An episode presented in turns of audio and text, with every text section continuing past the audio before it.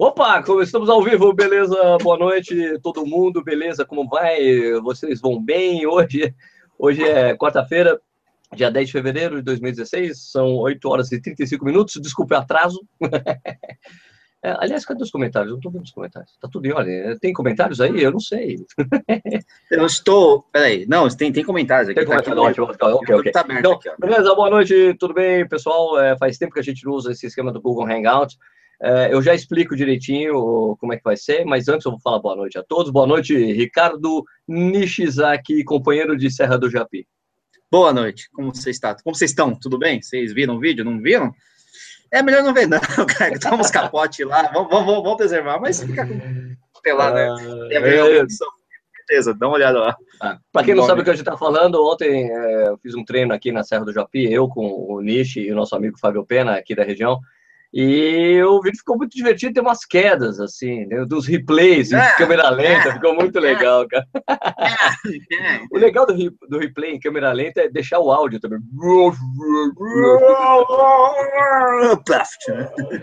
Se vocês não sabem do que eu tô falando, então vai lá, vai assistir o vídeo chama 18 km com cachoeira, com cachoeira e daí vocês vão ver. Deixa eu colocar no YouTube aqui para ver os comentários aqui. Peraí, é, me dá um instante. O, a gente tem que esperar nosso convidado, que ele estava aqui comigo, de repente o cara caiu. Será que ele se machucou, Nishi? O Aiso, cadê? Justamente. O Ai, né? O Ai, Marcelo. Cadê o Ai, Marcelo? Why, what happened, man? What happened? Deixa eu ver aqui, abrir o meu painel aqui. Estamos ao vivo. Sala de controle ao vivo. Sala de controle ao vivo, daí eu consigo ver também os comentários da galera. É, estou vendo aqui no YouTube também, né? Tem muitos, aliás, hein? Nossa, muitos, muitos, muitos. Entrou bastante gente hoje. Ô, oh, Marcelo! Boa noite, Marcelo! Marcelo? Boa noite! Marcelo!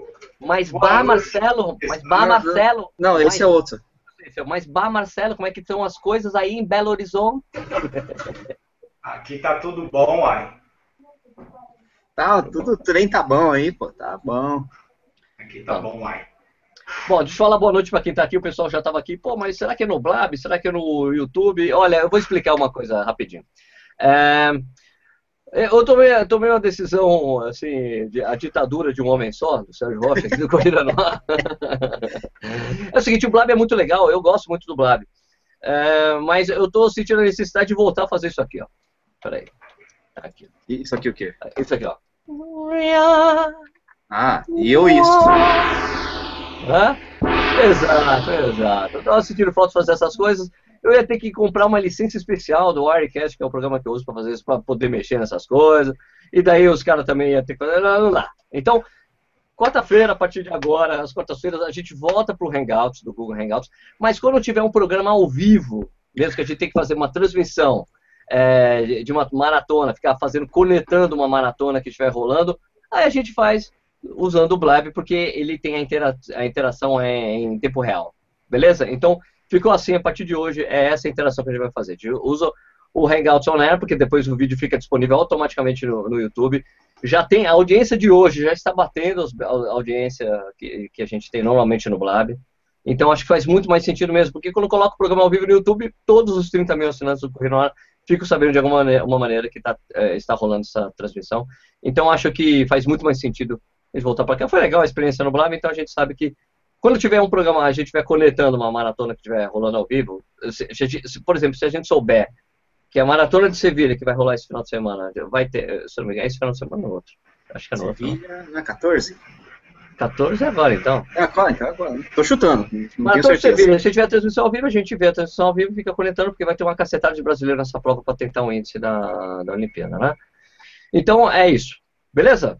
Está, tá limpo, mano? Tá limpo? É isso aí, então. Então, uh, deixa eu só falar aqui. Ô, Nishi, você quer falar do pessoal do YouTube? Vamos voltar para a tradição? Porque assim, ó, eu não coloquei no site. Os comentários é, só estão no é YouTube é pra gente. Eu, eu decidi também, fiz essa decisão também, Nishi. Eu só coloco no site ah, é? depois. É. Porque senão fica aquela bagunça de comentário aqui, comentário ali, comentário aqui e tal. Lógico, lógico, lógico. É, bom, primeira coisa, esclarecendo, Maratona de Sevilha, dia 21 de fevereiro. Então, então é junto outro. com a minha Maratona de São Paulo. Então, beleza. E quem está aqui ao vivo, dando boa noite, são, vamos lá, pela ordem que tem muita gente, hein? Henrique Nakatani, Hu Hyun, Pano de Chão, História de Corredor, Joás Menezes, André Luiz Moreira de Camargo, Andrerdes, Andrerdes, é isso? Manuel Pedrosa, Gabriel Gurgel, Rodrigo Vilela, Anderson Silva, Administração 09, Joás Menezes, João Andrade, Vinícius Leiria, nossa, tem gente pra caramba aqui. Juliano Alberto, Rafael Siqueira. É, eu tô falando que quem, quem, comentou, quem deu boa noite e quem botou comentário também aqui, né? Só, dando, só, só, só registrando aqui, né? Elito F. de Lima, Ronaldo Quintino, William Ferreira, Jujuba, Jujuba Gomes, eu, eu, ah, é, eu comentei também. É, enfim, Alan Ferreira, direto de Portugal, aí, Porto ligado com o ar, Sérgio. Adriano Ananias, já, enfim, nossa, tem muita gente aqui, mas se eu esqueci alguém, desculpe. Vamos pegar as perguntas depois. Beleza. Então é o seguinte, pessoal. É, o, programa de hoje, o convidado de hoje, Marcelo Camargo. Marcelo Camargo, muito boa noite, tudo bem? Boa noite, beleza, tranquilo. Então, o assunto do programa de hoje é ser treinamento para maratona. Já é inspirado no projetão, né? É, rumo a Porto Alegre 2016, né? Que eu lancei semana passada. É, eu vou correr a maratona de Porto Alegre e tem uma parceria que eu fiz com o Marcelo. É o seguinte, você quer correr a maratona de Porto Alegre, especificamente Porto Alegre, você quer correr a maratona de Porto, Alegre, o Marcelo monta um treino para você por um, por um preço módico, né, que a gente combinou, está combinado com o Marcelo, um preço legal, é um preço diferenciado, somente para essa prova. Então você pode ter um se você não tem um treinador, você pode usar o treinamento com o Marcelo para essa prova. E como a Maratona de Porto Alegre, aliás, é uma coisa que eu ainda não gravei um vídeo falando sobre isso, mas a Maratona de Porto Alegre não vai mais ter os revezamentos né, que, que tradicionalmente rolavam. Então tinha é, revezamento da maratona, tinha é, 21, tinha 10, tinha 5. Agora a prova retorna até a, a, a, a, rústica tradicional de 10 km, também vai ter prova de 3, que na verdade deve ser uma caminhada de 3 km, 5 km, 10 km e 21 também. Então dá para você trocar uma ideia lá, joga um chaveco, Marcelo. Marcelo, eu vou para Porto Alegre, mas eu quero correr a meia. Você monta o treino para meia? Monta o treino para meia também. É fazer os 10, ele monta o treino para os 10. É tudo rumo a Porto Alegre 2016. Né, Marcelo? Boa noite, tudo bem? Como é que estão as coisas? Você vai mostrar o filhão para gente hoje? O filhão já está filhão já tá dormindo já. Aí eu consegui vir aqui pro pro ao vivo e a gente não vai ter choro de fundo, não. Vai ser tranquilo. é, ou seja, essa, essa questão que você falou aí dos treinos de que eu monto, né? O treino para 42, para 21, para 10 quilômetros, é, é interessante. É, eu quero deixar bem claro que esse treinamento ele é completamente individualizado. É, o pessoal que já fez contato comigo Está é, tá todo mundo já respondendo uma série de perguntas que eu preciso conhecer um pouco de cada um que está interessado em correr a maratona ou outras distâncias em Porto Alegre. E eu preciso saber desse histórico, eu preciso saber da condição física atual desse corredor, o que, que ele já vem fazendo, quais foram as últimas provas que ele, que ele participou, que tempo que ele fez, o que, que ele espera fazer na maratona de Porto Alegre, porque nós temos quatro meses daqui até lá.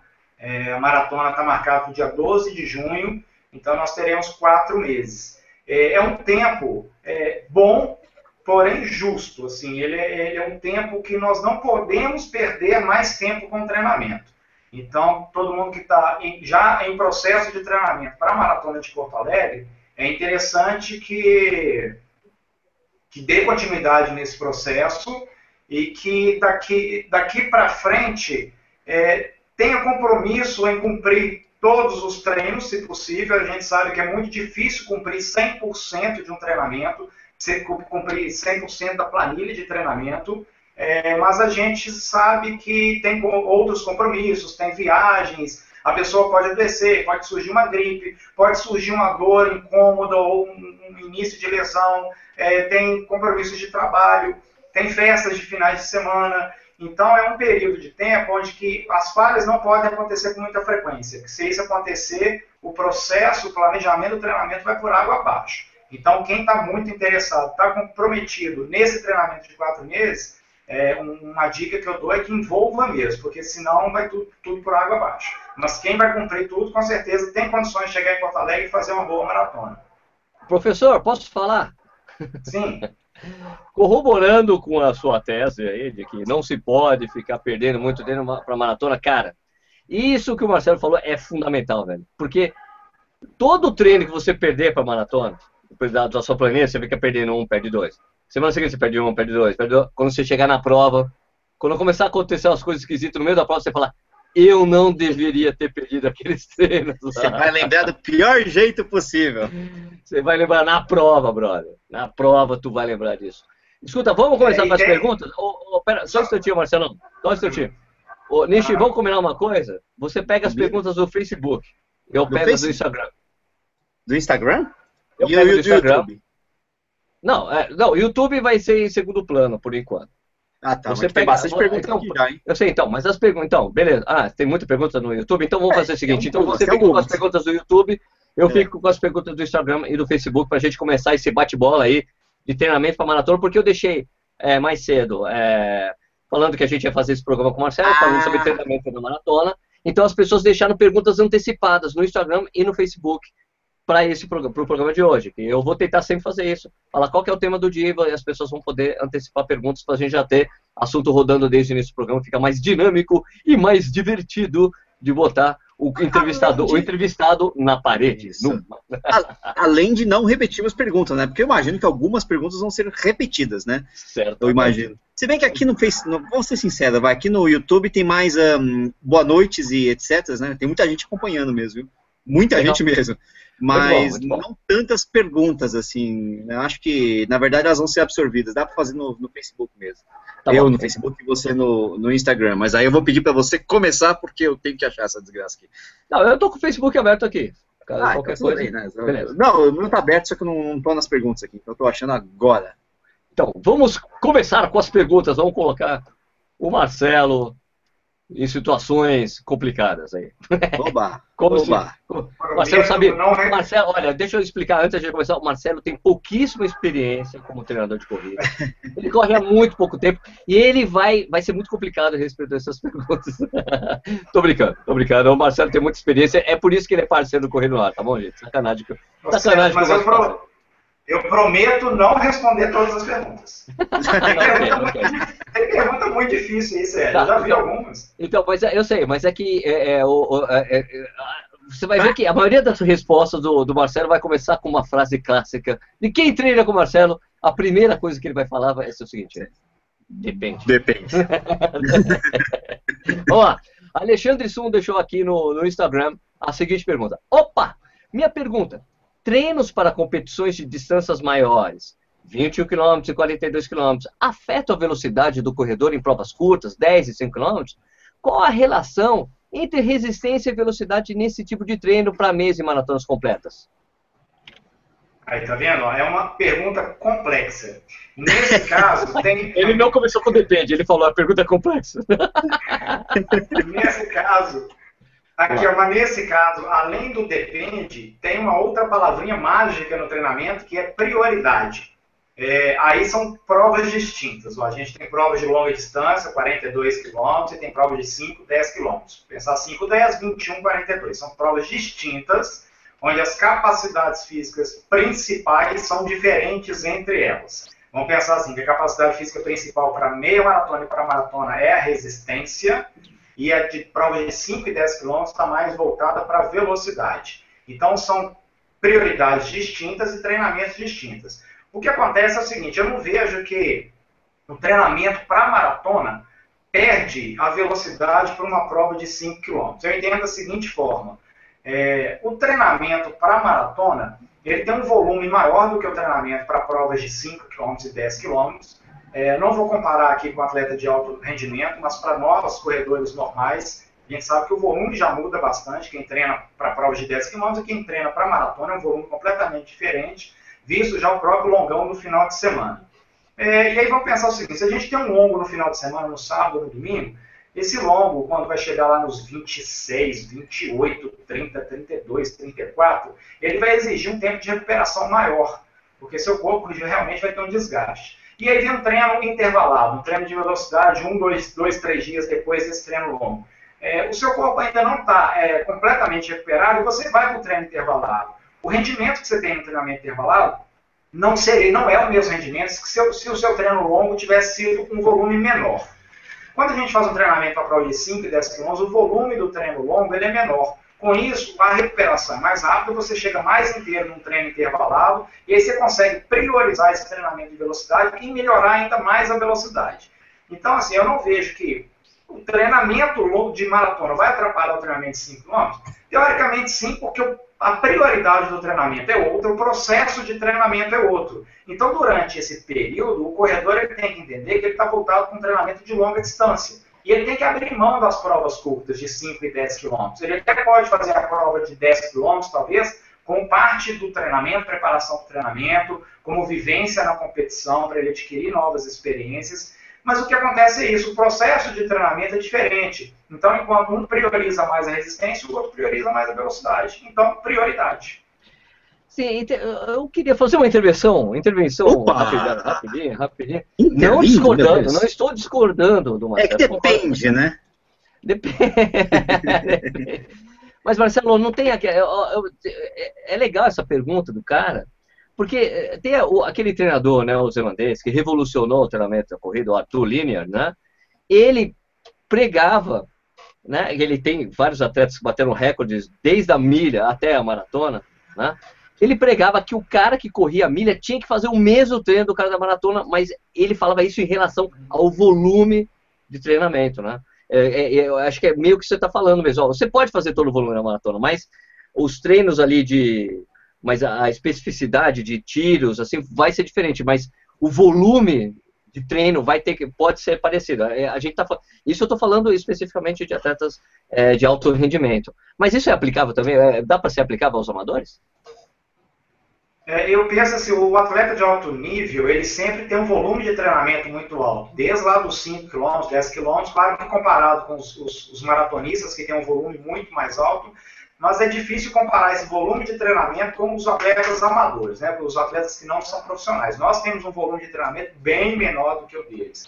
É, e essa prioridade e especificidade do treinamento, entre eles, os próprios atletas de alto nível, é muito interessante, porque a gente não vê mais em Olimpíada um atleta vencer as provas de pista, né, os 5 e os 10 mil, e vencer a maratona. Nós temos aí o Mofara, né, que é o atleta, o medalha de ouro aí de 5 mil e 10 mil atualmente, mas na maratona ele ainda não consegue ter o mesmo desempenho, porque isso é especificidade e a prioridade do treinamento. Ele corre bem uma maratona? Corre, corre muito bem uma maratona. Né? Se for fazer uma maratona, ele vai correr muito bem. É, só que ele provavelmente deve tender para outros corredores que têm a prioridade de treinamento para longa distância. É mais ou menos isso. Bom, só para completar, o Mofara fez a primeira maratona, ele fez 12,8, que é um tempo alto é, para o potencial dele, né, o potencial Sim, atlético dele. Exato, exato. É, Aqui no Facebook, é. o Marlon Lacerda Rezende. Sobre o tempo para se realizar uma primeira maratona. Olha, pessoal, eu, é, como esse programa aqui, a gente está falando sobre treinamento para maratona, é, é, a gente vai pular as perguntas que estão fazendo de meia maratona, tá bom? A gente vai fazer um programa depois só para falar de meia. As perguntas sobre meia maratona a gente vai pular, beleza? É, sobre o tempo para se realizar a primeira maratona, já realizei duas meias e me preparo hoje para a minha primeira maratona em maio no Rio de Janeiro. Gostaria de saber se a minha decisão foi precipitada ou não. Marcelão. vai que é tua. É, é, vai que é são perguntas difíceis de são perguntas difíceis de responder, né? É, uma, uma, uma, conclusão imediata, a gente tem que saber o seguinte: essas duas meias feitas é, foram difíceis de fazer. Ela fez longos maiores que 21 quilômetros antes de fazer a meia maratona. Ou se agora, no momento, ela já ultrapassou os 21 quilômetros, ou ela vai partir desses 21 para a maratona. É, eu gosto que o atleta, o corredor, ele tenha vivência, ele tenha experiência e ele tenha longo tempo de treinamento antes de fazer uma maratona. Como o Sérgio falou que eu vim lá de trás do treinamento, tem muita experiência, muita vivência com treinamento, é, a minha primeira maratona foi feita sete anos depois que eu iniciei o treinamento de corrida. Hoje a gente vê corredores um tremendo exagero, um tremendo exagero isso aí. Uau! Uau. Porra. Meus corredores hoje fazem com um ano, dois anos de treinamento, já fazem maratona e já fazem uma, duas, três, mais maratonas. É... Bom, mas a, se a partir do, do, momento agora que ela está com 21 quilômetros, é, vamos dizer, entre aspas, confortável para partir para os 42, pode ser possível. Agora, se esses 21 não for confortável, é, talvez é necessário um tempo maior de treinamento. Mas eu, eu priorizo sempre essa, essa vivência, essa experiência em competições. Eu acho que duas, três meias maratonas, mais umas dezenas de provas de 10 quilômetros, é tempo suficiente para a pessoa começar a treinar para uma maratona. Durante o processo de treinamento para maratona, ela vai perceber que ela pode ir à frente com esse treinamento, ou então ela vai desistir. Então ela vai perceber que tem 24, que tem 28, que tem 30 quilômetros. Aí ela mesma vai decidir durante o processo de treinamento se ela vai conseguir realizar a maratona ou não. O próprio treinamento da maratona, ela conduz ao resultado esperado, à decisão esperada de concluir ou então de abandonar esse, esse projeto. Só para lembrar você, Marcelo, que a gente fez um, fiz um vídeo falando quando correr a sua primeira maratona. O Marcelo foi uma das pessoas que eu consultei. E o Vanderlei de Oliveira, que é o meu treinador, ele tem uma teoria muito interessante. Ele fala assim: quer correr a primeira maratona, você tem que ter fez, tem que ter corrido 10 provas de 10 km e 4 meias maratonas. E pelo menos dois anos de corrida. É isso que ele fala. Né? Bacana, é isso aí, mostra que o corredor já tem uma bagagem, tanto física quanto mentalmente, para suportar uma maratona. Beleza. Nishi, pergunta do Vamos. YouTube. Do YouTube, vamos lá. Ah, do YouTube, eu já estou respondendo algumas, né? Porque algumas dá para responder, né? Por exemplo, a Beatriz perguntou se é normal sentir dor no tornozelo. Eu falei, não, não é normal, não. nunca é normal sentir dor, né? Correr então, a gente vai respondendo não algumas... é normal. Exatamente. A gente vai respondendo uma ou outra aqui. O, é, deixa eu pegar aqui só. Ah, tá, tá, tá, tá, tá, tá, tá, tá. Olha só, Alexandro H. Silva. É aconselhável correr uma maratona um atleta amador que faz apenas uma meia maratona e corre em média 12 quilômetros três vezes por semana, como é que trabalha? Como é que se trabalha isso, Marcelo? Você vai ter que alterar um ele pouco vai... esse, isso. É, ele vai precisar de um volume maior de treinamento para ele correr a maratona e não sofrer demais na prova. O próprio vídeo que o Sérgio falou sobre o treinamento de maratona, como fazer a primeira maratona, ele fala que se você quer correr uma maratona, você pode ir lá correr, mas se você quer correr uma maratona é, de maneira saudável, você quer correr uma maratona feliz, você quer correr uma maratona e pensar numa próxima maratona, é legal que você tenha um treinamento adequado, que tenha um período de preparação adequado para fazer essa maratona.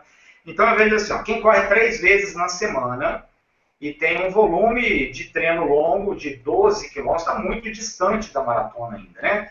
Então, durante esse processo de treinamento, é ideal que ela vá aumentando esse volume gradativamente. E se ficar difícil aumentar esse volume, porque o treinamento acontece só três vezes a semana, é aconselhado então que ela aumente a frequência semanal, que ela passe para quatro vezes na semana, ou que ela passe para cinco vezes na semana. Porque a gente tem uma relação entre bom desempenho em maratonas e o volume de treinamento que é feito. Nós sabemos que assim, quem tem, quem tem um alto volume de treinamento feito é, consegue ter bons desempenhos em maratonas, tanto física quanto mentalmente, do que aquela pessoa que tem um volume muito menor. A pessoa até consegue fazer a maratona e completar a maratona, mas os efeitos desse completar a maratona talvez sejam diferentes daquela pessoa mais treinada. É como um comparativo, assim, os kenianos lá realizam 200, 220, 250 quilômetros por semana e por isso que eles fazem 2 horas e 4, 2 horas e 6. É, e nós, atletas amadores, nós chegamos a 80, a 90 quilômetros para fazer uma maratona em 3 horas e meia, em 4 horas. Então está aí essa relação. Então essa relação existe assim, quanto maior o volume de treinamento, melhor vai ser o resultado dela para uma maratona. E melhor vai ser o desempenho dela física e mentalmente. Legal. Você já respondeu a pergunta do Anderson Silva e do Fábio Pena, nosso colega correu hoje. Aí a, a, a Serra do Japi.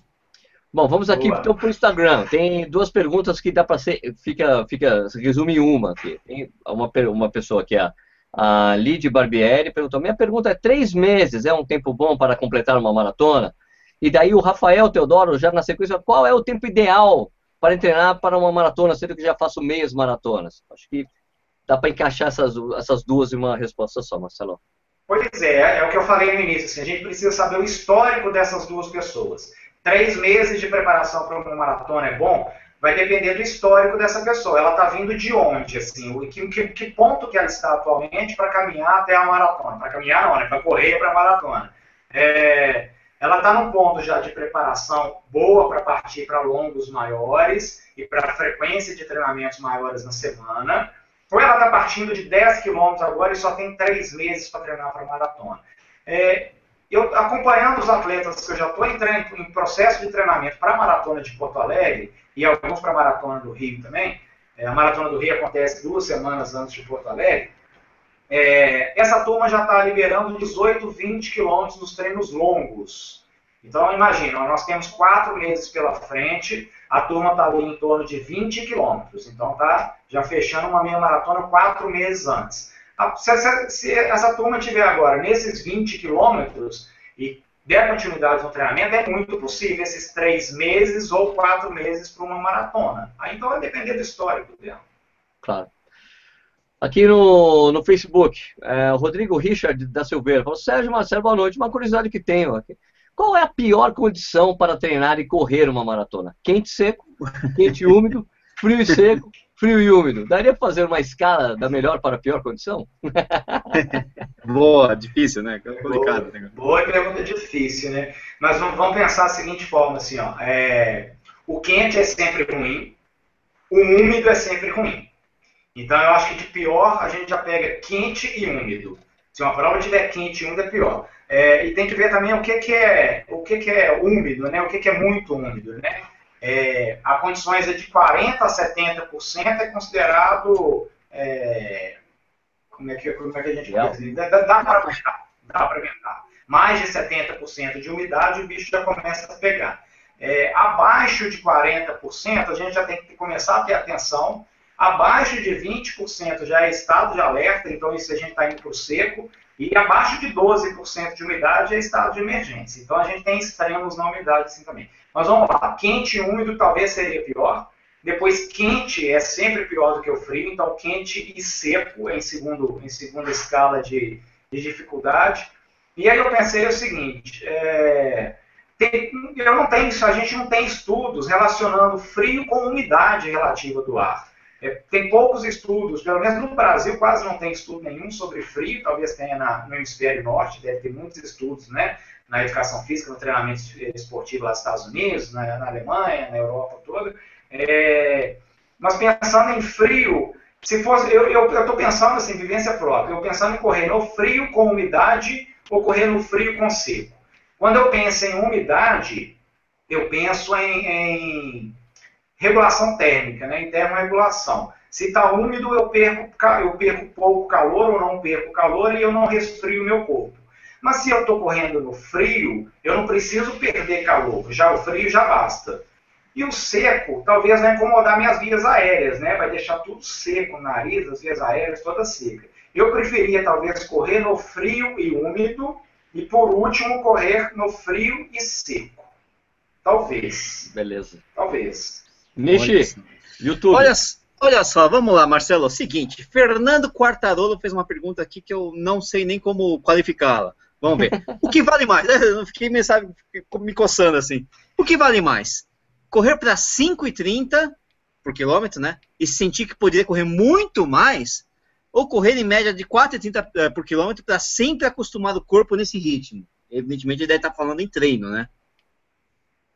é meio aberto é, demais. Né? O 30 é meio que pra. Se o cara tá considerando essas duas coisas, nossa, já tô querendo responder. Se o cara está falando essas duas velocidades, porque o 530 é bem tranquilo, bem confortável para ele.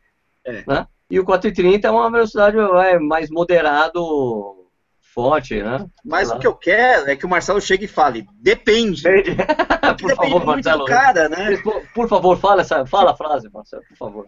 Mas, mas, veja, como é, aqui, veja como que não é tão difícil encontrar um pace bom para ele fazer uma maratona. É, no treinamento, a gente pode trabalhar em cima de paces e para cada método de treinamento que ele for realizar, um pace diferente ele vai fazer. Então vamos pensar o seguinte, ele tem um pace de prova, vamos supor que é uma meia maratona. Ele foi lá, fez uma maratona e fez a melhor marca dele atual. Então vamos supor que ele correu a 5 minutos por quilômetro. E aí ele está entre esse 4 e 30 e esse 5 e 30. Ele fez uma meia maratona 5 minutos por quilômetro. A partir dessa referência, ele vai ter treinos intervalados para fazer, os intervalados mais curtos, os intervalados mais longos. Ele vai ter o treino de rodagem dele para fazer e ele vai ter os treinos longos dele. Eu gosto de trabalhar com os treinos longos no pace esperado para a prova. Se uma meia maratona ele fez a 5 por mil, obviamente que 42 quilômetros ele não vai manter esse 5 por mil, e a gente pode diminuir em percentual aí essa velocidade. E talvez chegar no 5,30, talvez. Talvez seja uma boa opção. É, e aí nos outros treinos ele vai trabalhar em escala maior. O treino, o treino intervalado dele ele vai correr um pace mais rápido que 5 minutos, ele vai correr a 4,30. Um intervalado uma, intensivo, que é o curto, ele vai correr um pace de 4. É, ele tem que ter uma referência de velocidade que ele consegue correr uma determinada distância. E até mesmo o próprio treinamento vai mostrar isso para ele. Vamos supor que ele fez um treino de 30 quilômetros em pace de 4 de 4,30 que ele falou, mas foi muito sofrido, que a suportar isso mais 12 quilômetros talvez não seja possível. No próximo treino ele tem que ajustar isso. Ele tem um treino de 32, ele não pode partir para 4,30. Ele tem que ser realista e falar assim, não vou fazer correr a 4,30, agora eu vou correr a 4,50. E aí ele tentar correr os 32 km de uma forma mais confortável. Então eu vejo que o próprio treinamento para maratona e os, principalmente os treinos longos, eles conduzem bem o corredor ao que ele espera fazer na prova. E aí ele vai ajustando para mais ou para menos para ele encontrar o pace dele certo. Legal. Vamos aqui então o Instagram agora. É, Lailson, não, como é que é? Lail, Lailsonhâncio. Caramba. Bom, minha dúvida é, desculpa, eu, desculpa se eu li errado, tá? Esse caramba foi porque eu estou com dificuldade de ler mesmo, não é nada em relação ao seu nome. É, minha dúvida é saber qual é a máxima quilometragem que devo rodar nos treinamentos e quanto tempo antes da prova devo atingir essa marca de 30 km, 35, 38 ou até mesmo 42. Vamos lá, vamos pensar primeiro, somos corredores normais, amadores, não somos atletas profissionais. Eu gosto muito de fazer o último treino longo para os meus atletas, o último longão, vamos dizer assim, o último longão dele, que é o maior, o maior volume. Três semanas antes da maratona. Três semanas, 21 dias antes da maratona, eu acho um prazo bom. 15 dias é um prazo curto para recuperar, uma semana antes da maratona, nem pensar. Ali já é momento de estar tá poupando, já estar tá guardando energia para o dia da prova. Agora, a distância desse longo vai depender do nível desse atleta. Vamos supor que o atleta, o, o, o, futuro maratonista, ele vai fazer essa maratona pela primeira vez. É, eu não gosto de arriscar nesses treinamentos. Então, chegando a 32 quilômetros, então, por aí, no máximo 34, talvez seja bom para uma primeira maratona. E aí ele vai deixar esses 10 ou 8 quilômetros restantes pro dia da maratona. Lembrando que na semana da maratona ele vai estar descansado, ele vai estar bem alimentado, ele vai estar super motivado no meio daquela multidão. Então, correr 8 ou 10 quilômetros a mais talvez não seja uma tarefa difícil, desde que ele saiba o pace que ele tem que manter durante a prova inteira e desde que ele tenha chegado lá nos 32 quilômetros. Se é um corredor maratonista que já está fazendo a maratona pela segunda, terceira, quarta, décima, oitava vez, eu vejo que esse atleta ele consegue já suportar treinos longos maiores. Ele consegue chegar nos 34, nos 36, nos 38 com facilidade. É, em referência a atletas de alto nível, a gente já sabe que esses atletas já fazem 42 quilômetros, às vezes até mais que 42 quilômetros nos treinamentos. Mas ah, nós, é? amadores, não fazemos.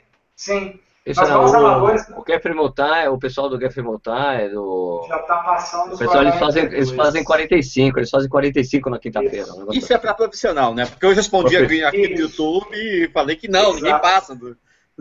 É, Onish, porque você imagina o seguinte, é, você imagina nós, atletas amadores, a gente fazer 40 quilômetros, o tempo de recuperação necessário após um treino de 40 quilômetros é grande. Então, na semana seguinte, eu tenho que continuar treinando. Só que aí eu vou ter que interromper o treinamento, porque eu cheguei em 40 quilômetros, estou esgotado, e aí eu vou perder todo o processo de evolução que eu tive no treinamento para iniciar novamente. Então, por isso que nós, amadores, não chegamos a esse, eh, deixamos os 42 quilômetros só para o dia da prova. Então, essa, esse volume do longão vai depender do atleta realmente. Claro, até porque esse atleta de elite, que esse pessoal faz os 40 quilômetros na quinta-feira, ele pode... É ele vai lá, almoça e dorme a tarde toda, né? Para ajudar na recuperação e tudo mais, né? Essa coisa do, do sono. Eles, é. podem, eles podem fazer isso. Depois ainda acorda no final do dia e ainda dá uma, dá uma trotada de 30 minutos. É, e, e, explicando para o Vinícius, que fez uma pergunta, o, o, cara que faz mais de 42 quilômetros no, no, longão, como eu às vezes faço de vez em quando, é porque a gente está treinando um ritmo bem mais baixo porque a gente está pensando em ultramaratona, né? Então tem aquela coisa de você... Né? Aí, aí Nish, é, é a proporção. A sua, a sua prova é uma Conrads. Aí a Conrads tem 80 e tantos quilômetros. Você vai passar de 50 quilômetros, obviamente. Porque senão você não suporta correr uma Conrads. Então tem essa relação da distância da prova para o treinamento que você vai fazer. Beleza. Aqui tem aqui no Facebook é, tem uma pergunta que eu respondo. E depois oh. a gente vai para o Marcelo responder, porque não é uma pergunta específica de treinamento de maratona. Aqui é o Rodrigo Antunes. Fala, fala Sérgio, Fala, Marcelo. Se você me permite, tá, Marcelo? Aqui, vocês recomendam um tênis específico, peso, categoria para os 21 ou 42? Como revezar durante a semana? Olha, é, você me permite que eu responda essa, Marcelo? Responde, mas depois eu quero falar também. ok, ok, ok. Cara, ó, é, é, eu, eu, não, eu acredito que o tênis não tenha tanta. Não é para ter tanta diferenciação entre o tênis que você vai usar, é, que você deve treinar para 21, 42. Você tem que ter um tênis que você tem que estar adaptado a ele, e mas principalmente o tênis que você vai usar na competição, na prova mesmo, tem que ser o mesmo tênis que você usou em todos os seus treinos longos. Isso aí é, uma, é, é, é essencial. Então, se você escolhe um tênis baixo, que eu, eu só corro com tênis baixo, eu gosto de correr com tênis baixo, mas na hora de treinar para maratona, mesmo, o, o, longão, eu corro com tênis que eu vou correr na prova. Sempre. E isso independe. Eu, eu, no corrida no ar, no corrida no ar, não acredito em distinção de tamanho de tênis para peso de corredor ou distância. Né? Não existe, não existe, por exemplo, essa coisa que o Marcelo gosta muito de falar, eu também gosto de falar. Não existe nenhum estudo científico que comprove que um tênis tem que ter um tamanho, tem que ter tanto de amortecimento para usar uma distância X. Isso não existe. Não existe esse tipo de correlação. Tá bom? Essa é a filosofia do corrida, como a gente acredita que você deve encarar o tênis de corrida. Tênis de corrida é um acessório. Né? Se você escolhe ele errado, ele vai te prejudicar. Se você escolhe ele certo, ele não importa que você, quando você está correndo. Essa é a coisa. Falou, Tempo para réplica, Marcelo, mande! Ricardo, Ricardo, a pergunta mais difícil que um corredor pode me fazer é o seguinte: treinador, indica um tênis para eu correr. É a pergunta mais difícil que tem. Eu não consigo responder essa pergunta, porque são tantas variáveis para a pessoa utilizar um tênis, depende de tantos fatores para a pessoa utilizar um tênis que eu não consigo responder. E o que serve para mim talvez não sirva para você, talvez não sirva para o Sérgio e vice-versa. Então, assim, eu, eu gosto do tênis confortável. Eu sigo essa linha do Sérgio claramente de que o tênis que você vai fazer a prova é o tênis que você tem que ter feito seus treinos. Isso não, não resta dúvida. Você tem que estar super adaptado com aquele tênis. Mas é, é só esse adentro que eu ia falar, Sérgio, que a pergunta é mais difícil. Eu nunca consigo responder essa pergunta. Aí sabe o que eu faço quando me perguntam? Eu mando um link que tem do vídeo do Sérgio falando de como escolher o primeiro tênis de corrida. São cinco dicas que são ótimas. Agora, só para botar uh, fogo, na, botar linha na fogueira, a sensação, essa que, essa que você falou, que eu acho, eu também acho isso. O tênis tem que ser confortável, mas sensação de conforto é absolutamente subjetiva. Pessoal. Cada, de Sim, pessoa para pessoa. É, é óbvio, também. Óbvio isso, é. Porque para mim, eu sempre falei isso, eu acho correr descalço confortável. Entendeu? Então, isso me deixou mais, cara, olha como isso é doido. Eu, é como eu gosto de correr descalço, eu acho confortável correr descalço. Então, é... Se o cara, por exemplo, é masoquista, ele adora ter bolha no pé, pô, é confortável ter um tênis que dá bolha no pé, não é? é, claro. Deixa o YouTube olha, aí. Tem uma pergunta aqui que é interessante. O Alan Ferreira está perguntando aqui para o Marcelo que protocolo que você usa para prescrever o ritmo de maratona. Você usa algum protocolo? É o Weltman, 1600, 3200, algum outro protocolo? Você vai sentindo aos poucos? Como é que você faz para fazer isso, para definir isso, Marcelo? É bacana. É, eu não sou muito adepto desses protocolos é, de laboratório. É, eu gosto, o meu laboratório é o campo, então é o resultado que ele teve numa prova recente na rua. É, pode ser uma prova de 10 km, pode ser uma prova de 15 km, pode ser uma meia maratona. E isso aí vai me referenciar para os treinos dele. E aí surge uma, uma, uma, relação muito interessante, que é o seguinte. É, ele fez uma meia maratona no melhor tempo dele recente. É, é, é muito pouco provável que ele consiga correr 42 km, o dobro da distância, em pace mais rápido que ele fez a meia maratona. Então, de cara, a gente já sabe que ele tem que manter um pace mais lento. E aí, é, o próprio corredor, ele sempre tem uma meta, ele sempre tem um tempo-alvo que ele quer realizar na prova. Dá para fazer uma comparação com o tempo dele de meia maratona para o objetivo que ele espera alcançar. Então, o melhor parâmetro que tem para mim, e eu me baseio sempre nisso para prescrever os treinamentos, que é o último tempo dele em prova realizada. Então, se ele fez uma prova domingo passado, e esse tempo dele já foi melhor do que as provas anteriores, eu tenho que fazer o ajuste no pace das próximas semanas. E aí ele vai seguir um pace melhor. Se daqui a um mês ele faz uma outra prova e teve uma melhora no rendimento, novo ajuste é feito. Isso é bom porque como o corredor praticamente gosta de participar de prova todo mês, Comigo, todo final de semana é impossível. Eu realmente não deixo o atleta participar de prova todo final de semana, porque senão ele desanda o treinamento, não tem planejamento que, aguente, que suporte isso. Mas uma vez por mês, uma vez a 45 dias, a 45 dias, ele vai fazer uma prova, e aí eu consigo, então, ajustar um novo parâmetro e seguir com o treinamento dele. É uma ótima referência. E mesmo assim, se, inclusive se o tempo dele piorou, se o tempo dele piorou e o próprio treinamento está dizendo que também tá, é, não está suportável realizar os treinamentos intervalados, realizar os treinamentos longos naquele pace, eu faço os ajustes para ele seguir em frente. E o Sérgio sabe, eu brinco às vezes que eu falo que corrida é matemática, e aí o meu grupo fala que corrida é quase uma matemática, que fazendo dessa forma, a gente consegue conduzir o atleta ao resultado que a gente já pre prevê antecipadamente e ele realmente vai lá e faz. Então é muito interessante isso. É uma matemática. É, é? Se corrida fosse matemática, a educação física estaria tá, tá no lugar errado, não estaria na, na não seria na parte de saúde. Olha, isso é educação, hein? E não biológicas. Tá bom? Porque depois, depois daquele dia é que, o, que, que o, o cara tirou uma foto debaixo do pote com o tempo que ele tinha, porque o Marcelo tinha previsto. Aquela, aquela coisa, aquela coisa fake, aquela foto, aquela montagem de Photoshop. Perdeu a moral comigo. Ó, vamos lá. É, aqui no. É, é, o, legal, o legal de poder ser o âncora do programa é poder falar e não deixar o convidado falar, daí você fica Olha com a razão. Só, né? é absurdo, é um absurdo. Ó, Sérgio Freire, meu xará, aqui no, no Instagram. Olha, o programa está cada vez melhor. Pô, obrigado. É, sobre o descanso necessário por semana para o treino da maratona. Um ou dois dias de descanso total, ou pode-se fazer algum fortalecimento muscular, pedalar? Marcelo, como é que é tua, como é que você como é que, como é que você monta isso aí, seus atletas? É, primeiro a gente tem que definir a disponibilidade do corredor, quantas vezes por semana ele tem disponibilidade para treinar.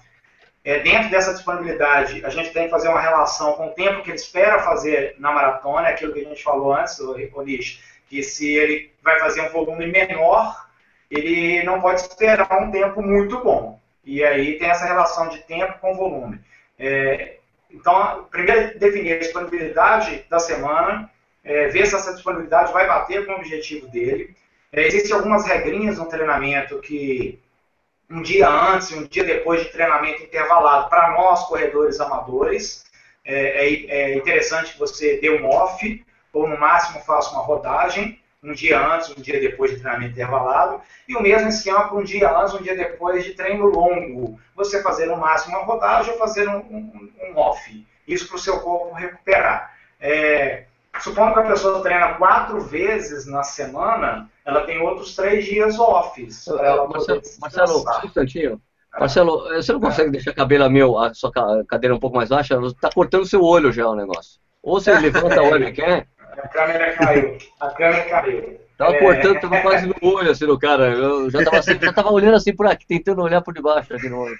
O bom é que o Marcelo tá respondendo a pergunta do Sérgio Freire, né? Ele tava perguntando justamente sobre como você trabalha o descanso, né? Peraí que tem um, ah, um sujeito, o sujeito apareceu aqui para dar um oi. Fala aí, oi. Oh, fala, rapaz. Boa noite. É, então, se ele treina quatro vezes, e apareceu um mosquito ali também. Se ele treina quatro vezes na semana, se ele treina quatro vezes na semana, ele tem outros três dias para poder fazer o off dele. É, como no treinamento da maratona, o corredor ele vai perceber que esse dia off vai ser fundamental. Ele vai perceber, ele vai esperar muito por esse dia off então eu até evito que os meus corredores eles façam algum outro tipo de treinamento. A musculação ela é sempre bem-vinda, é sempre importante. É... E aí eu sugiro que essa pessoa faça então musculação nos dias off ou no máximo nos dias de rodagem, que é o dia de treino mais leve. É, então é isso, Nish. É descansar um dia antes, um dia depois do treinamento intervalado, descansar um dia antes, um dia depois do treinamento longo e ir fazendo essa, essa recuperação em tempo adequado para o próximo treino. Eu falo que o corredor ele preocupa muito com o dia do treino e ele esquece com a semana do treino. Então é importante assim, ó, hoje eu tenho um treino que é difícil, mas daqui a dois dias eu tenho outro treino também que vai ser puxado. Então amanhã eu tenho que recuperar, eu tenho que descansar. E eu tenho que fazer hoje o pace que o treinador me pediu, porque se eu forçar demais o pace hoje, eu não consigo recuperar só com um dia, e daqui a dois dias eu não vou conseguir também fazer o meu próximo treino. Então a, recuperação é fundamental e muito importante também no processo de treinamento para maratona. Aqui agora no Facebook, Júlio Ribeiro. essa é legal. Qual é o ritmo ideal para os treinos longos para a maratona? Correr mais leve ou no mesmo ritmo pretendido para a prova? Pois é, há linhas diferentes na, na, metodologia de treinamento. Alguns treinadores gostam de fazer o longo em pace mais lento que no dia da maratona. Com isso, ele acaba priorizando alguns treinos intervalados em paces mais rápidos, é óbvio, para que no dia da maratona, então, ele faça o pace é, melhor dele é, entre esse meio termo de pace lento dos longos e os treinos intervalados. Eu gosto muito de trabalhar no pace da maratona. E eu utilizo uma estratégia que eu não faço longão toda semana. Eu já falei isso algumas vezes aqui no Corrida no Ar. Eu gosto de trabalhar com longão uma semana e na semana seguinte um longuinho. E ainda assim manter o pace da maratona. Não porque é um longuinho que ele vai fazer em pace mais rápido. Eu prefiro até que ele faça um longuinho no pace da maratona, que ele vai sentir super confortável nesse treino. O dia seguinte dele ele vai ter uma recuperação mais rápida e ele consegue dar sequência na semana de treinamento dele mas eu gosto de trabalhar no pace da maratona. Alguns corredores é, não gostam muito desse controle metódico, né? todo o treinamento, ficar olhando para relógio, ficar olhando para GPS, o controle, todo o treino, enche o saco. E aí, eu consigo também, eu faço uma, uma alternância entre um treino longo controlando pelo pace da esperado para a prova, e o treino longo da semana seguinte, que pode ser um longuinho, com pace livre, que aí ele pode curtir a prova, fazer um treino igual o Sérgio fez ontem aí da, da subida aí do. Como é que chama? Na Serra do, do Japi. Na Serra do Japi. Isso é, um, isso é um treino livre, também pode ser feito, para não ficar essa é, monótono, né, maçante esse controle do pace. Eu gosto do pace da prova para maratona. Olha, eu, eu, gostaria de fazer um depoimento, um, um testemunho Opa. aqui, pastor. Testemunho. eu, eu, é uma confissão, né? Eu, eu teve uma época que eu fiz um treino daquele que é o do livro, né? Run less, run faster, né? Que é corra menos, corra mais rápido. Que é, é um título é, que não é, não é não equivale ao que é o livro, entendeu? Porque você tem um volume, ele, ele, faz, ele faz com que você tem um volume aeróbico de cinco dias por semana, só que você só corre três dias por semana. Só que nesses três dias por semana os treinos são muito intensos. Tem um treino, um tiro, depois tem um de ritmo, e o longo sempre em, no ritmo legal, forte. E eu fui lá e, eh, usando esse, esse treinamento, eu fiz 3,36 em Porto Alegre com sobras, assim. Né? E passou assim, agora faz aquele fast forward, né, da avança alguns anos para frente, comecei a treinar com o Vanderlei de Oliveira e todos os treinos longos do Vanderlei todos os, sem exceção, em rodagem, ritmo de rodagem. Daí eu fui fazer, a, depois de estar treinando com o Vanderlei um tempo, fui fazer minha primeira meia maratona, eu cheguei absolutamente inseguro, cara. Falei, eu não vou conseguir fazer essa prova. Eu não fiz nenhum treino forte, longo. Eu não sei como é que vai ser essa prova. Deu o Vanderlei, não, vai, faz lá o ritmo X. Eu fui lá e bati meu recorde pessoal.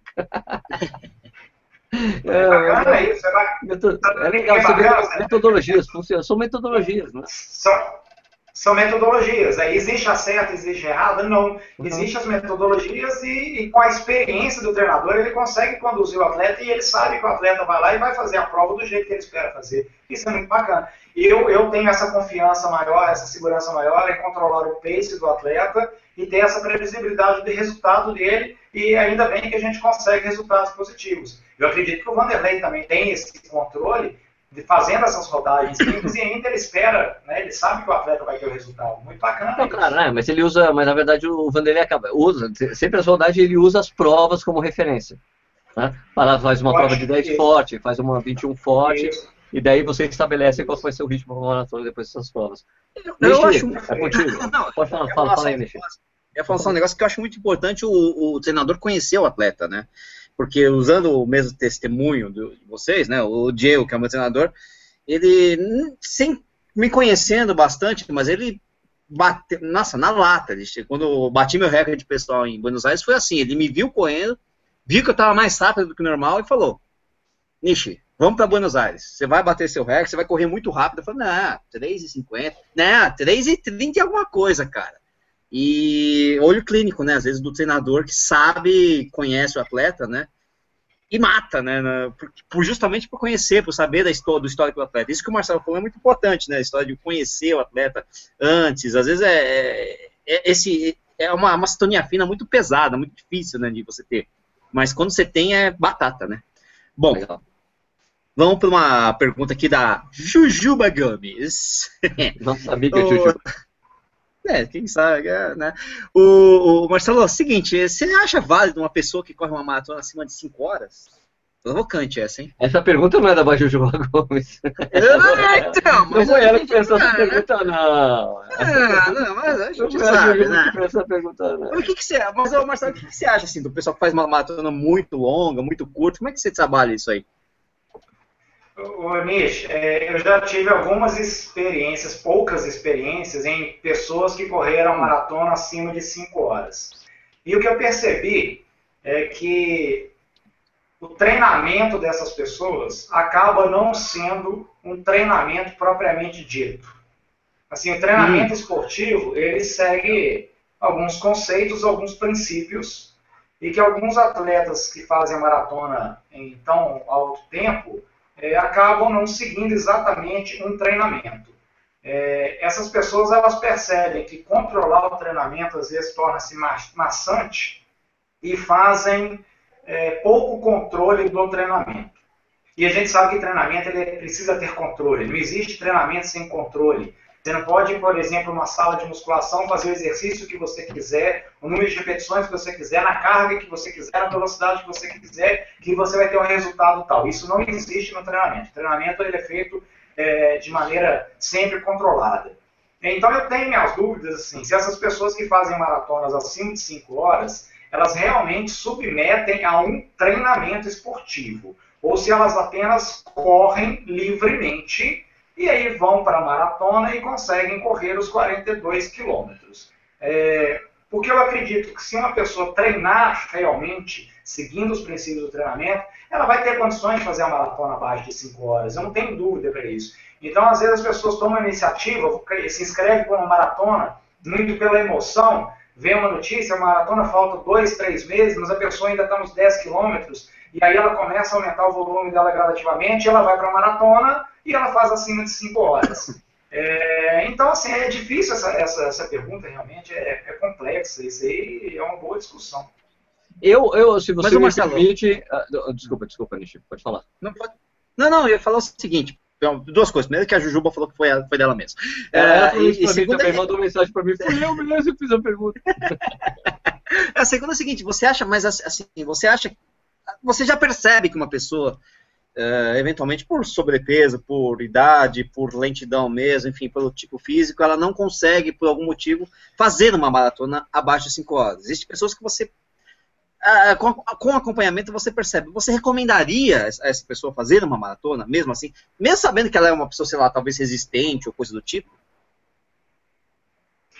Se durante o período de treinamento eu perceber que ela terá condições de correr os 42 quilômetros, aí sim eu vou indicar, eu vou direcionar ela para correr os 42 quilômetros. Porque, como eu já repeti várias vezes hoje aqui, o próprio processo de treinamento ele nos mostra o que vai acontecer na maratona.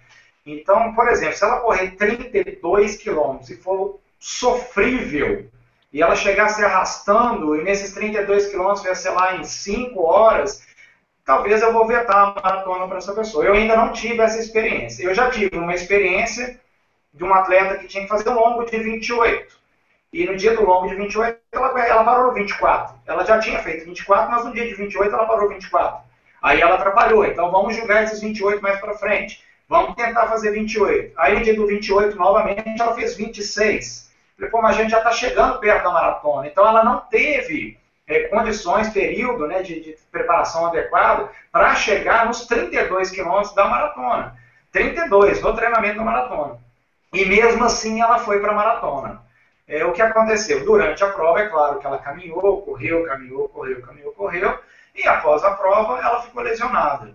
Então, hum. tem que pensar assim. Eu, eu, realmente eu não gosto muito de autorizar e liberar uma pessoa a participar de uma prova que ela ainda não esteja em condições. Eu veto. Eu prefiro perder o meu aluno, eu não vou ficar segurando o aluno só porque ele está me pagando a mensalidade. Isso realmente eu não faço. Agora, sobre o que achar de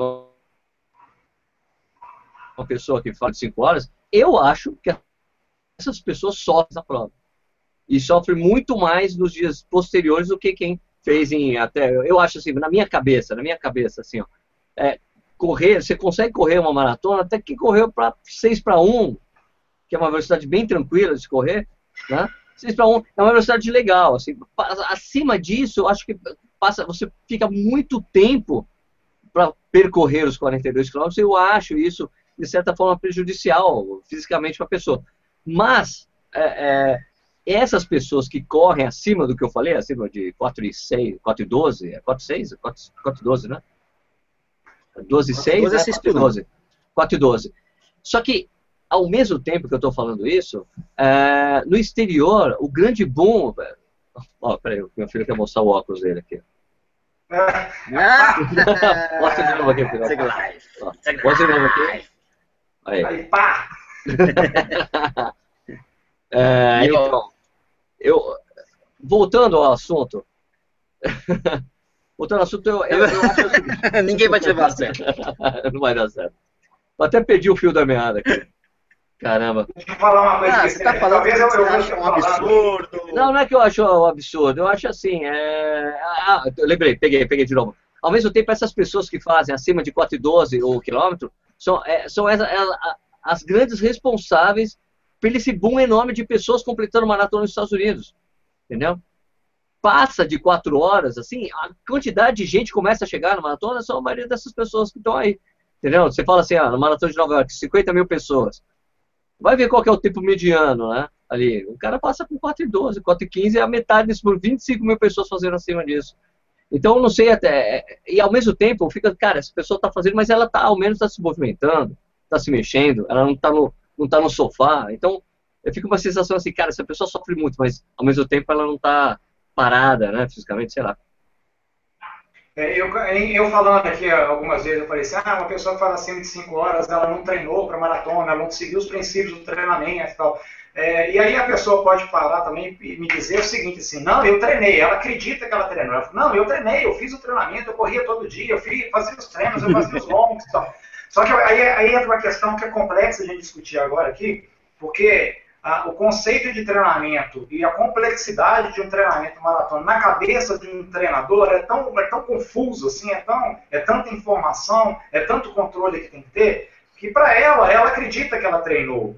Mas para o é. treinador, ele sabe que não houve um treinamento. Então há essa briga de, de teorias assim que é, que é confusa, né? É, mas eu também eu penso isso, assim, acima de 5 horas ela vai sofrer muito aqui no, no Instagram, aqui o Wilson Runner, é, o Wilson, que é um dos padrinhos do Correio no Ar aqui, com três, anos, com três treinos por semana, quanto tempo leva de treino para um amador estar teoricamente preparado para uma maratona?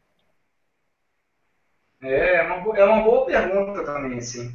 É, se ele for capaz de conseguir realizar os treinos longos dele, treinando apenas três vezes na semana, e se ele já tiver um histórico passado é, bom de um, alguns anos de treinamento, já tiver algumas meias maratonas na, nas costas, esses quatro meses que a gente está fazendo agora, inclusive com a Porto Alegre, é um período viável.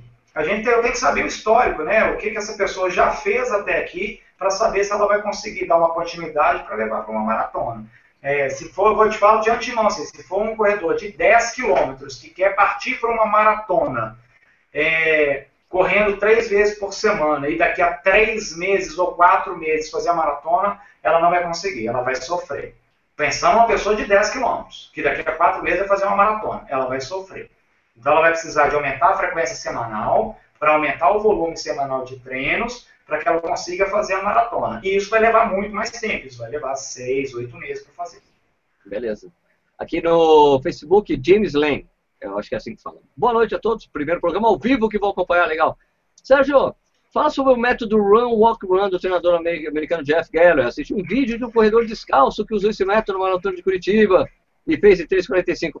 Cara, é, como a gente já falou aqui, tem métodos, metodologias. O Jeff Geller prega isso, que você tem que parar, tem umas paradas de você andar durante um minuto, não me lembro direito, até o tri... mas isso na maratona é até o trigésimo quilômetro essa coisa de andar. Depois do trilhão de quilômetro não é mais para andar.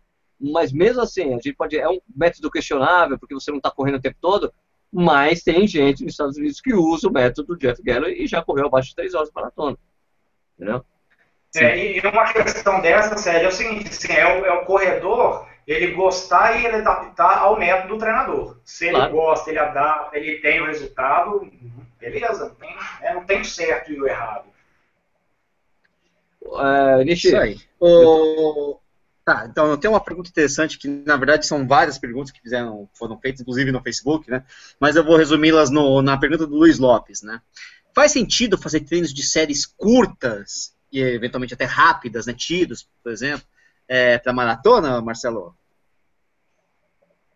É, é, é, bacana também essa pergunta, assim, ó, vamos lá. É, eu tenho que saber o que é tiros, tiros curtos para ele. Será que 400 metros ele acha curto? Ou será, será que ele está falando de 200 metros?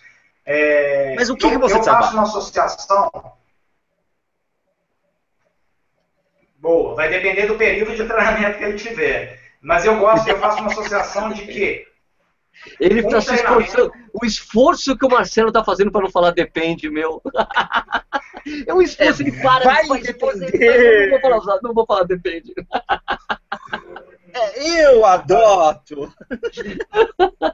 Mas vamos lá. Mas vamos lá.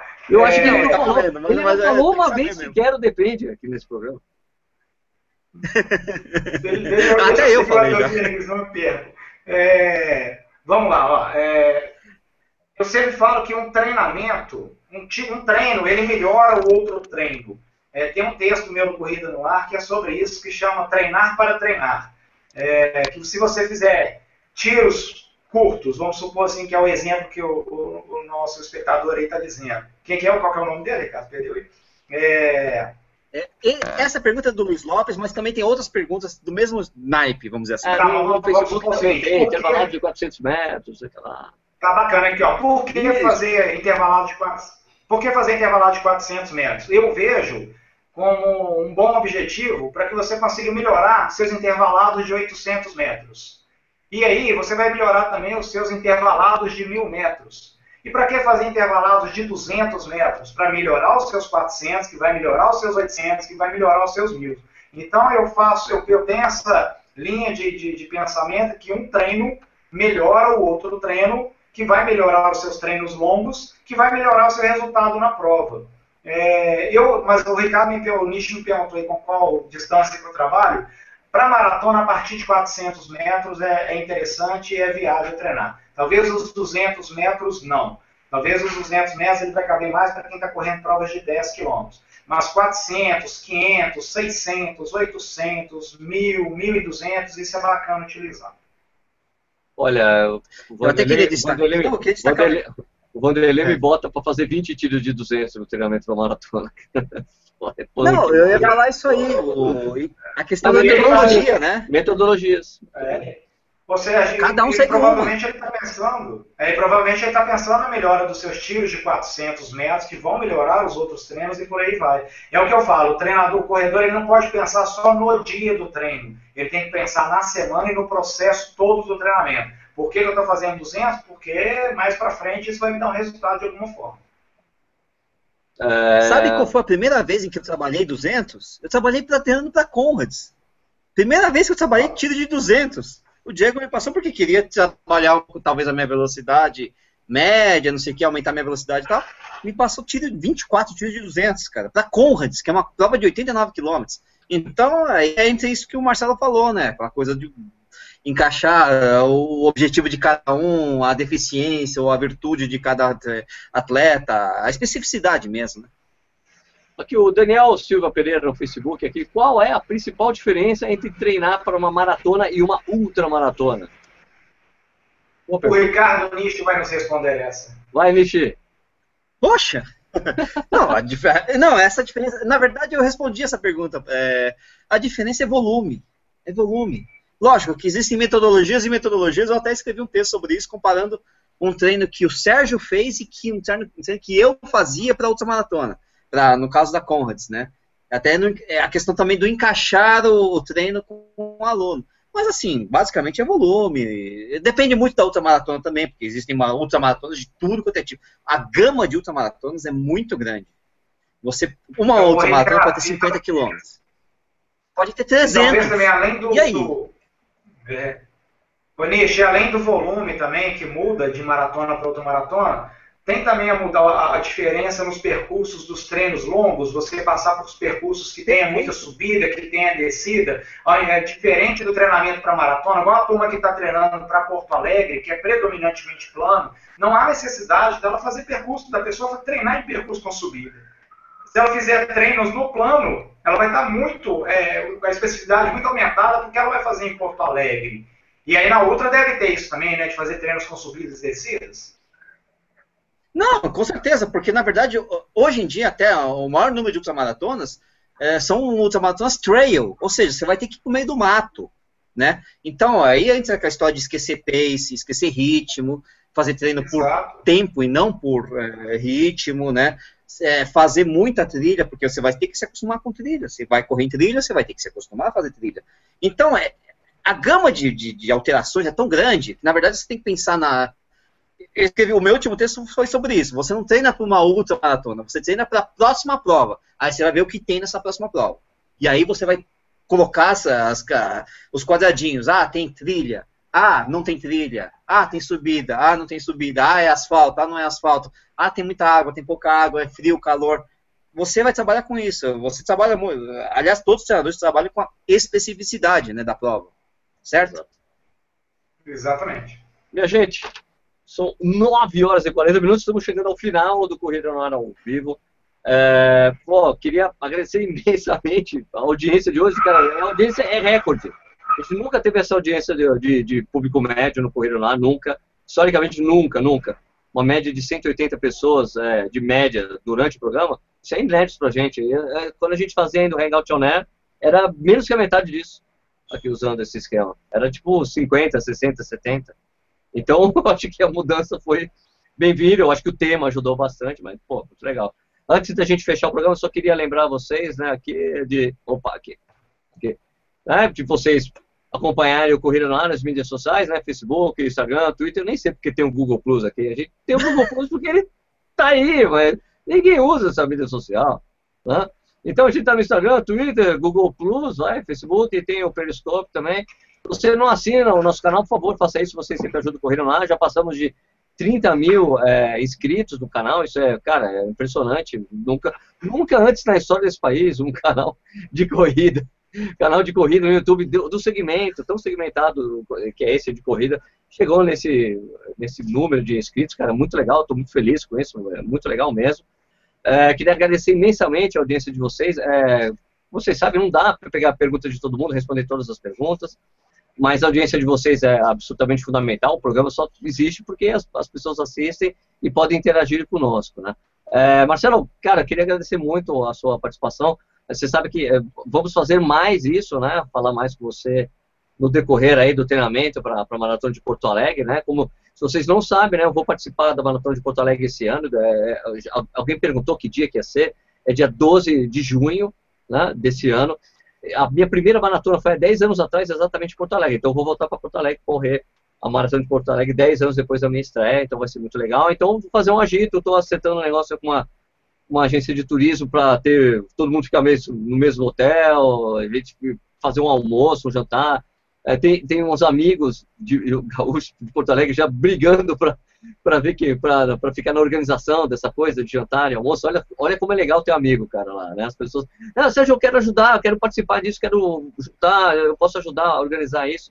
É demais, eu estou muito feliz com isso. É, você também pode se tornar padrinho ou madrinha do Correio Online, você tem desconto em uma série de coisas. Se você se tornar padrinho, por exemplo, do canal, você tem desconto nos treinamentos do Marcelo, tem desconto no treinamento para Maratona de Porto Alegre, ele faz também, vai fazer, tem essas coisas, tem aí, tem desconto em lojas esportivas online, tem fisioterapia e tem outras coisas a gente também está agitando aí no futuro próximo, vamos anunciar. Né? Certo. Então, é, deixa eu dar uma palavrinha. Claro. É, primeiro, agradecer o pessoal, você falou da audiência, é uma das maiores audiências que o Corrida no Ar teve, é legal, o tema é muito, muito bacana mesmo, muito atrativo. E assim, eu espero que tenha contribuído, que eu tenha respondido algumas dúvidas, porque essas perguntas, principalmente para a maratona, elas são realmente extremamente complexas é difícil responder algumas perguntas sem saber um histórico de cada um. É, então dá para fazer um apanhado geral aqui para a gente desenvolver um assunto e começar a pensar a corrida é, com mais coerência, com mais ciência, com mais complexidade. Isso é bacana e não fazer sair fazendo qualquer coisa por aí. É, E eu queria falar sobre o treinamento de Porto Alegre, porque semana passada o Sérgio divulgou o vídeo do projetão de maratona de Porto Alegre e eu já recebia, eh, já comecei a receber muitos e-mails do pessoal querendo iniciar o treinamento. E para todo mundo que me inscreveu, nós vamos começar esse treinamento a partir da próxima semana. Alguns na segunda, outros na terça-feira, que vai dar exatamente quatro meses até a maratona de Porto Alegre. Então, quem tiver interessado, entra no meu site, é. Lá tem o meu contato e vocês me escrevem para falar que estão interessados no treinamento e eu mando as informações de como é que vai ser feito esse treinamento, esses valores que o Sérgio falou. E antes que eu esqueça, tem que mandar um grupo, um abraço para o meu grupo do WhatsApp lá, o Marcelo Camargo Treinamento. Tá todo mundo assistindo o programa agora. Legal. Oh, deixa, por favor, Valeu. você manda um abraço, manda um abraço pro pessoal lá, né? Nossa, bom, primeira coisa, um abraço pro grupo de corredores de Rio Verde. Esqueci uma corredor de Rio corre, Verde. Gente que corre. Gente que corre Rio Verde, que a gente. Não sei nem se eles estão assistindo, mas um abraço de qualquer jeito, né? Porque estão sempre em todos os programas. Né? O Balu tá mandando um abraço para eles, é isso? Isso, o Balu, o Balu mandou em nome do Balu. mensagem aqui, exatamente. Não? Segunda coisa é que eu consegui tomar minha latinha de cerveja inteira aqui, essa latinha é meio grande, tem um litro, né, durante o programa. Uh, devo estar falando meio enrolado, mas tudo bem. Mas mesmo assim, eu acho que eu consegui lidar com todas as perguntas do YouTube. Lógico, nem todas ficaram com resposta. Não, não deu mesmo, porque tem muita pergunta aqui pro Marcelo. Algumas eu respondi, outras não. O Marcelo se compromete aí, eventualmente, a, a, nos próximos, inclusive, nos próximos passos do, do do, do, do treinamento, essas milhares de dúvidas, que todo mundo tem dúvida mesmo. Ah, nossa, tem dúvida de tudo é jeito, dúvida é médica, dúvida de psicológica, é, é difícil mesmo treinar para maratona. É ah, difícil. É verdade. Bom, não tem então... jeito, né? E a gente fica seguro, paciência. Vamos embora. Bom, pessoal, então, muito obrigado à audiência de vocês. É, Corrida Ar ao vivo volta na próxima quarta-feira, aqui no YouTube mesmo. A gente vai ficar no YouTube. O Blab, que a gente estava usando até então, vai servir para coberturas de, de maratonas ao vivo, coisas, ou, ou coisas urgentes, aquele. Coisa de última hora urgente, a gente usa o Blab para falar. Beleza? Então, queria agradecer novamente a audiência de vocês todos. Se der, se, Marcelo, se você conseguir tiver um tempo para responder perguntas que você acha que são pertinentes, que estiverem no YouTube, no Facebook. Se você puder fazer a gentileza de responder, se for o caso, nós agradecemos. Beleza? Beleza. Então é isso aí, minha gente. Muito obrigado. Então a gente, o Corrida no Ar, volta na semana que vem. Muito obrigado e até a próxima. Tchau.